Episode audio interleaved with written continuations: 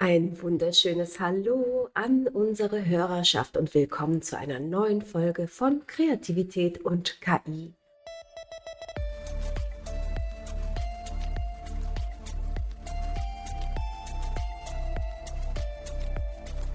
Und heute geht es um den Einsatz von KI in der Sicherheitstechnik. Ich bin ja Host Christina Bodržić-Brnic und bei mir in Potsdam sitzt Alexander Kühling von der WSD Permanent Security GmbH mit Sitz unter anderem in Teltow. Willkommen, Herr Kühling, und danke, dass Sie dabei sind.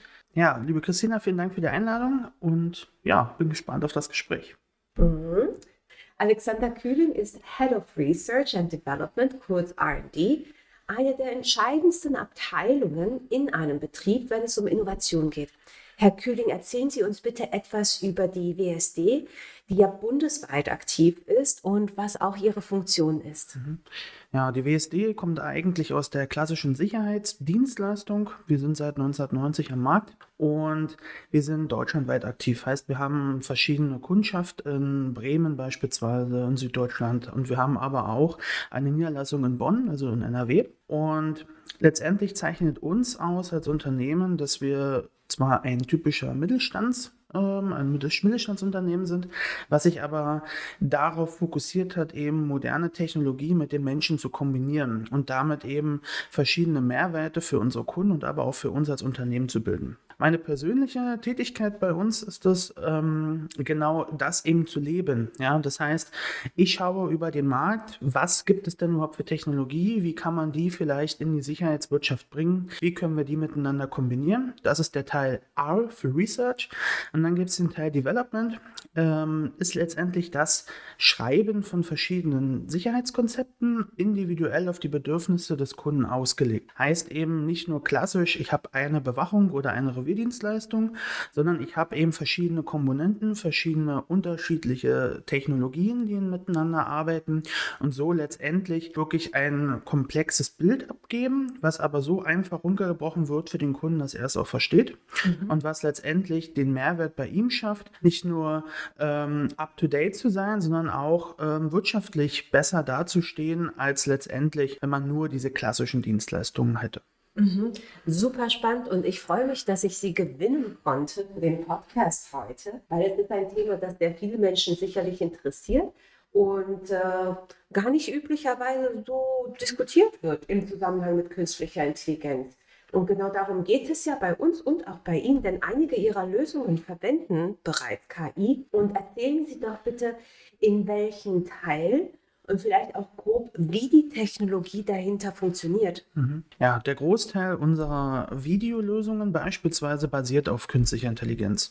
Sie müssen sich vorstellen, wenn Sie so ein Objekt mit ähm, Videoüberwachungslösungen ähm, versehen, dann nehmen diese Kameras ja dauerhaft Bilder auf. Eine klassische Kamera würde aber immer einen Alarm auslösen, wenn beispielsweise ein Baum wackelt oder eine Hauskatze dort im Kreis läuft. Und das müssen wir natürlich so gut wie möglich ausblenden, um am Ende die Last, die auf der Notruf- und Service-Leitstelle ähm, ist, zu reduzieren. Die Notruf- und Service-Leitstelle bei uns ist die Stelle, wo eben die Technologie aufgeschalten wird und wo die, die eben die Schnittstelle bildet, um das Ganze zu bearbeiten. Und wenn Sie sich jetzt vorstellen, dass jeder Baum, einer, äh, der in der Kam Kamerabild ist, wackelt, dann würde das natürlich zu einer immensen Belastung für die Mitarbeiter. War das führen. früher denn auch so? Ja, das war früher Standard. Und dies ist jetzt eben durch die KI, wird es vermehrt rausgefiltert. Dennoch reicht es immer noch nicht aus.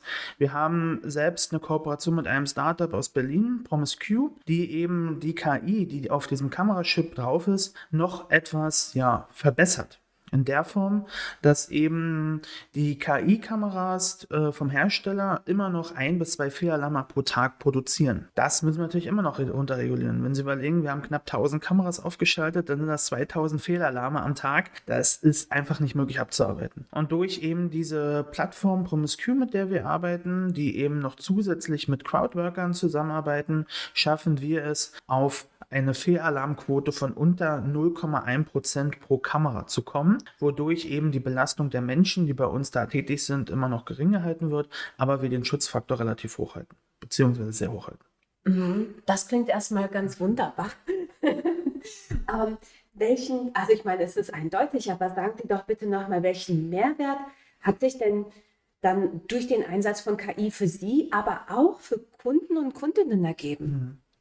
Also durch den Einsatz können wir für den Mehrwert der Kunden vor allem ähm, verschiedene Kosten reduzieren. Heißt eben, dass wir die Kosten für die Aufschaltung geringer halten können, da wir halt weniger Personal benötigen, die das ganze Thema monitoren. Genauso brauchen wir weniger Alarmverfolgungen, heißt ähm, ja Sicherheitspersonal, was eben im Fahrzeug rausfährt, ähm, zum Objekt und nochmal guckt, okay, hier ist was ausge äh, etwas ausgelöst, haben wir wirklich einen Echtalarm oder nicht? Das können wir halt alles komplett reduzieren oder komplett wegfallen lassen. Ähm, für uns als Mehrwert ist es eben so, dass wir genauso die Belastung für unsere Kollegen ähm, reduzieren können damit und und wir haben vor allem den Vorteil, dass wir sicher sein können, wenn etwas durchkommt durch das System, dann haben wir auch einen Echtalarm.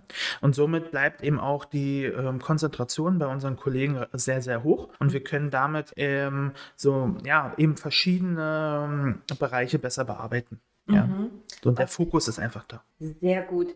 Seit wann haben Sie überhaupt KI denn in Ihren Lösungen und wie war der Weg dahin? War das eher leicht oder, oder eher steinig? Mhm. Ja, also für uns war es relativ einfach im, mit der ersten KI, das muss man mal so festhalten, denn die KI kommt ja vom Kamerahersteller selbst auf dem Chip. Das heißt, ähm, unsere Kollegen mussten sich auch nicht wirklich um, äh, umorientieren. Ja? Das haben die gar nicht mitbekommen. Mhm. Es war nur wichtig in der Planung. Ähm, Entscheidend jetzt ist es aber, dass wir gemerkt haben, dass wir, wie ich ja vorhin schon sagte, trotzdem noch zu viele Fehlalarme haben. Und dann hat äh, unser Inhaber René Helbig ähm, die Möglichkeit gehabt, eben in dieses Startup Promise Q mit zu investieren und als Business Angel zu fungieren. Und das hat ein bisschen ja, Veränderung benötigt, auch softwareseitig bei unserer Notruf- und Service-Leitstelle. Mhm. Aber äh, es wird halt super angenommen, weil eben die Arbeitslast weiter äh, runter reduziert wird. Wir sind dort im engen Austausch, heißt, wir haben ähm, einmal die Woche ein Meeting, wo wir uns auch austauschen, wo wir aus der Praxis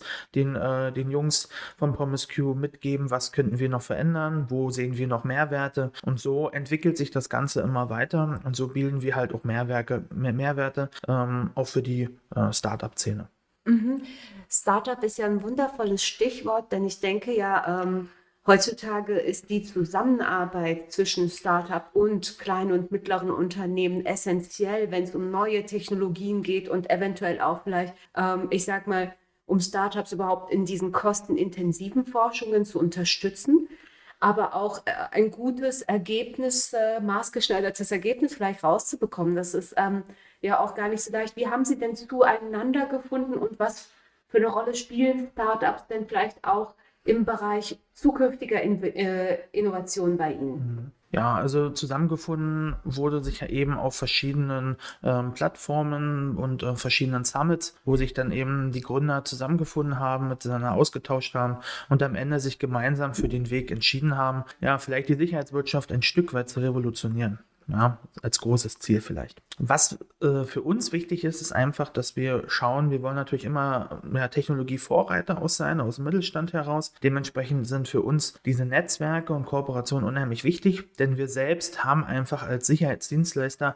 oftmals auch gar nicht das Know-how. Und ähm, dementsprechend müssen wir uns über Netzwerke eben das ganze Thema mit anreichern und die wiederum benötigen ja die Praxiserfahrungen. Somit ist es eine Win-Win-Situation, die letztendlich am Ende mit dem dritten Win für unseren Kunden mit dazu kommt. Und so wollen wir am Ende ähm, ja wirkliche Mehrwerte schaffen, die man auch spürt, sieht und vielleicht auch hört. Ja, denn so eine Drohne macht ja zum Beispiel auch Geräusche. Ja, richtig, genau. Wir haben ja jetzt ganz viel über KI in der Kameratechnik gesprochen und Sie erwähnen jetzt auch die Drohne. Äh, was ist denn vorgesehen? Was kommt noch? Ja, was heißt kommt noch? Ähm, also wir selbst wollen verschiedene Sensorik immer intelligenter machen. Ja, was ähm, da unser Fokus ist, ist einfach, dass wir weniger einzelne Geräten äh, Gerätschaften haben, was eben dafür sorgt, dass wir weniger Strom verbrauchen etc.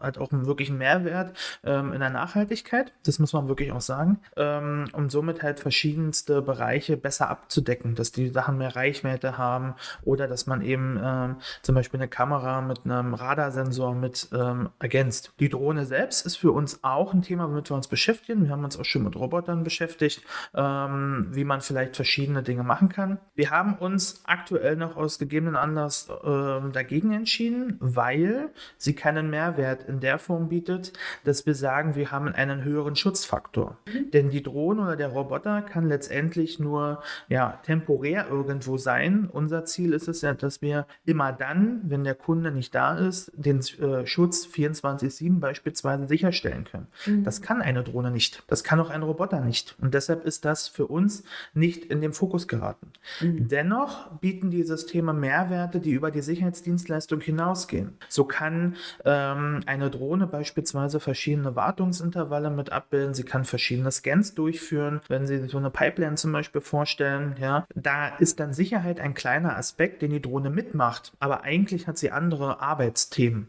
Mhm. Und genauso kann es beim Roboter auch sein, ja, dass man sagt, okay, vielleicht so ein Empfangsroboter, ja, so ein, so ein humanoider Roboter mhm. kann die Leute empfangen, kann die Leute dorthin bringen, wo sie hinwollen, wenn sie dafür kein Personal finden. Aber er läuft halt eben nachts auch im Kreis, guckt, dass alle Türen zu sind, guckt, dass alle Fenster geschlossen sind, dass sie halt dafür eben keine Person mehr brauchen. Aber mit Sicherheitsdienstleistungen in, der, in dem Sinne, dass man sagt, ich habe immer mein safes Zuhause. Das kann ein Roboter und eine Drohne nicht. Mhm, richtig, genau. Ich glaube, das ist ein ganz wichtiges Statement, ja. Gerade auch innerhalb dieser Diskussion, wo viele Menschen äh, um ihre Jobs fürchten. Wir sind in vielerlei Hinsicht sehr weit davon entfernt, den Menschen zu ersetzen. Und äh, die menschliche Wahrnehmung, Intuition, Entscheidungskraft, die äh, basiert auf so vielen unerklärbaren äh, Vorgängen innerhalb des Gehirns. Ja. Da ist wirklich die Technologie ein ein kleines Stückchen. Ne? Beeindruckend, aber klein. Ja. Also unser Fokus ist auch wirklich nur die Arbeitslast unserer Kollegen herunterzubringen und nicht wirklich Leute zu ersetzen. Das geht auch gar nicht. Ja? Wir merken eher im Umkehrschluss, dass durch die KI und durch die Systeme sich mehr Chancen und mehr Arbeitsplätze entwickeln. Ja? Heißt eben, dass die Leute ähm, rauskommen vielleicht aus der früheren Arbeitsbelastung der Revierbestreifung, wo die im Auto gesessen haben, nachts durch Berlin gefahren sind und solche Themen machen mussten mussten. Ja, jetzt sitzen sie bei uns in einem schönen schnuckligen Büro, ja, und letztendlich monitoren sie dieses Thema. Und das ist ja das Entscheidende. Das heißt, der Spezialisierungsgrad wird stärker werden. Mhm. Ja, es wird einen höheren Ausbildungs, äh, ein höheres Ausbildungsniveau geben. Und es, da ist eher die Transformation. Nicht weg vom Menschen, sondern dass die Tätigkeit verändert wird. Mhm. Tatsächlich äh, hat mein Cousin Tihomir äh, in ihrem Bereich angefangen als Quereinsteiger. Und das erinnert mich auch tatsächlich äh, an ein Projekt vor ein paar Jahren, das ich mit einem Jobcenter hatte im Bereich Digitalisierung, wo junge Erwachsene auch fragen, äh, wie kommt man denn da rein? Und dann würde ich jetzt ganz konkret fragen, RD heutzutage, wie kommt man überhaupt in diesen Bereich rein? Vielleicht sogar in der Sicherheitstechnik. Ja. Also da bin ich vielleicht das schlechteste Beispiel, was es gibt, denn ich habe äh, ein betriebswirtschaftliches Studium abgelegt und habe mich eigentlich über meine berufliche Erfahrung da reingearbeitet und eben halt über Interesse und dass ich eben immer wollte, ähm, meine Unternehmen, wo ich arbeiten durfte, weiterzuentwickeln und weiterzubringen. Und das war letztendlich über die Berufserfahrung und dann die wirtschaftswissenschaftlichen Tools, die man lernt, das eben das, worum ich dann am Ende da war. Ist vielleicht auch ein Mehrwert, dass man eben auch äh, ein bisschen, ich sag mal, ganzheitlicheren Blick hat, mhm. als eben nur aus, aus der reinen äh, Forschung. Ja, mhm. aber es ist nochmal wichtig zu sagen, wir selbst produzieren ja nichts, sondern wir schauen, dass wir vorhandene Systeme vielleicht ein bisschen durch unsere ähm, Professionalität am Kunden selbst weiterentwickeln und weiterbringen. Mhm. Sehr schön. Also gibt es viele Wege zum Ziel, keinen einzigen. Das ist wundervoll. Äh, letzte Frage, Herr Kühling. KI in Ihrem, in Ihrem eigenen Leben. Welche Rolle spielt sie? Wo nutzen Sie sie gerne? Und gibt es auch Bereiche, wo Sie selbst Grenzen ziehen? Eventuell auch in Hinsicht auf Datenschutz oder ähnliches? Ja, also ich denke, jeder von uns nutzt KI jeden Tag und merkt es gar nicht. Ja. Beste Beispiel ist Google, ist vielleicht auch Netflix, YouTube. Da sind alle Algorithmen dahinter, die letztendlich auf KI basieren. Das nutze ich natürlich irgendwo auch, klar. Ähm, genauso habe ich auch ein eigenes Sicherheitssystem bei mir zu Hause, was ich auch eben damit nutze ähm, und da eben die Mehrwerte sehe. Wo sehe ich Grenzen? Ja, Datenschutz ist auf jeden Fall ein Thema, dass wir halt gucken müssen, dass die KI in der Lage ist, auch vielleicht Menschen in verschiedenen Sensoren noch auszublenden oder zu verpixeln. Das ist nochmal ganz wichtig, damit auch jeder seine Privatsphäre hat. Und das ist, denke ich, der entscheidende Faktor, dass wir einen guten, äh, eine, ja, einen gut ausbalancierten äh, Schnittstelle finden, ähm, wo eben die Technologie uns Mehrwerte bietet, aber dennoch jeder in seiner Persönlichkeitsrechte nicht zu beschränkt wird. Ja, das ist, denke ich, nochmal der Fokus. Hm, ein wichtiges Abschlussstatement. Herzlichen Dank für unser Interview, Herr Kühling. Wir haben alle ganz neue Einsichten erhalten und einige Hörer und Hörerinnen haben sich vielleicht auch inspirieren lassen für den Einsatz von KI im eigenen Unternehmen. Liebe Hörende, alle relevanten Verlinkungen fügen wir wie immer in die Beschreibung des Podcasts. Besuchen Sie auch unsere Webseite unter digitalzentrum-zukunftskultur.de Dort finden Sie auch in der Sektion Materialien diverse leicht verständliche Publikationen zum Thema KI. Ihnen vielen Dank, Herr Kühling. Vielen Dank für die Einladung. Sehr gerne. Und dann, liebe Hörende, bis zur nächsten Folge. Tschüss.